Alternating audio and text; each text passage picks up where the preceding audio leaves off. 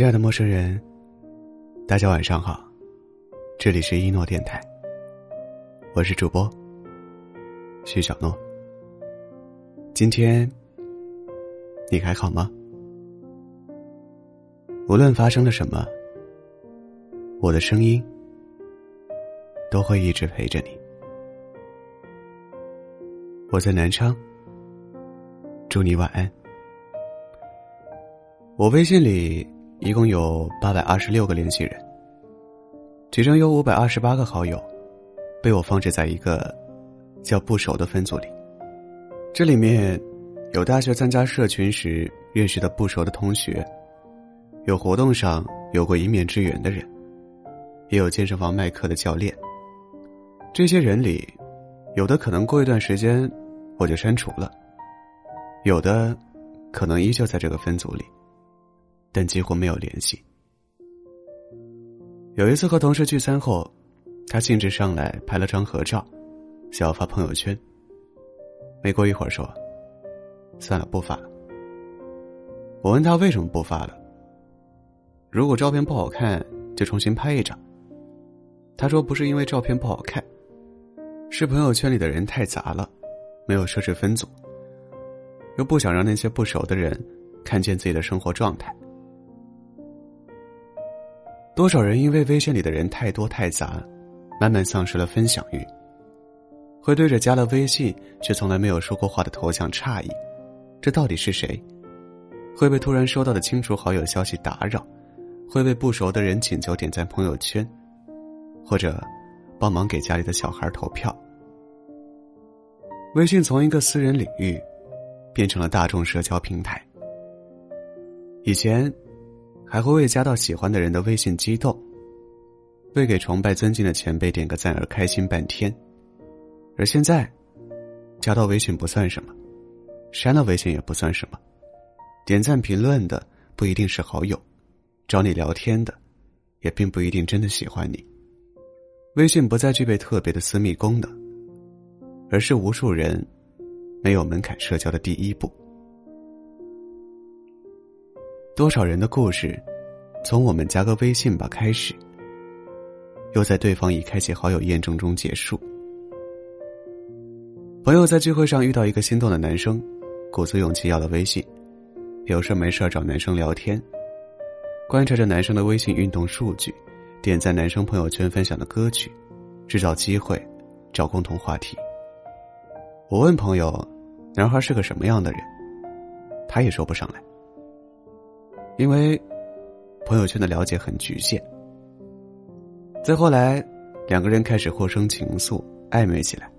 朋友经常对着手机傻笑，发着只有两个人懂的表情包，也时常聊得尽兴，到了深夜也不舍得说再见。大段大段的聊天记录拉近着两个人的关系，一切看起来都很顺利。直到有一天，朋友在别的社交平台上找到男生的账号。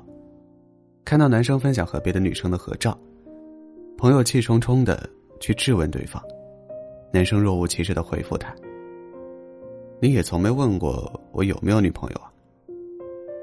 朋友接着给男生发了一条消息，手机上却显示，对方已开启了好友验证。这段短暂的缘分，伴随着朋友删掉聊天记录而告终，轻飘飘的，什么都没留下。现代人的社交，不再是一笔一画的书信往来，不再是见面脸红心跳的单纯羞涩，不再从你好开始，也未必会以再见结束。看《奇葩说》的时候，新裤子乐队的主唱彭磊说，他加一个人的微信，就会删掉列表里的一个人。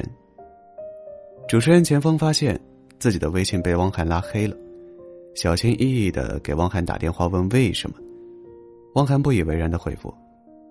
这有什么？我连陈坤和范冰冰都删掉了。后来在节目中，汪涵也解释了原因。他觉得无用社交非常辛苦，摆脱这些，能让自己拿回属于自己的时间。再长的通讯录里，常联系你的也就固定那么几个。眼花缭乱的朋友圈里，真正让你停下来用心看的也不多。天天点赞的不能代表交情。热火朝天的朋友圈评论，也证明不了人缘。热情的人，在微信里也许很冷漠；懒散堕落的人，也可以在朋友圈里营造勤奋成功的人设。真的没必要刚见到一个人就热情似火的拉近距离，然后刻意营造融洽亲密的氛围。关系的紧密，靠的是彼此三观的认可，靠的是共同经历，靠的是时间打磨和用心付出。作家刘瑜曾说过：“远离消耗你的人，也不要去消耗别人。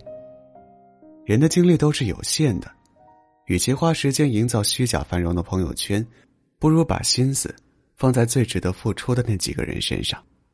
希望我们都能成为那种人，不以交友数量判断社交能力，不因偶尔的寂寞感到慌乱，留得住数十载陪伴的好友。”也真心对待出现在身边的每一个新朋友。晚安，祝你好梦。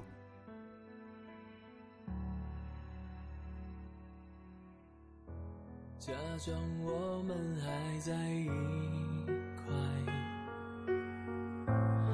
我真的演不出来。还是不习惯你不在，这身份转变太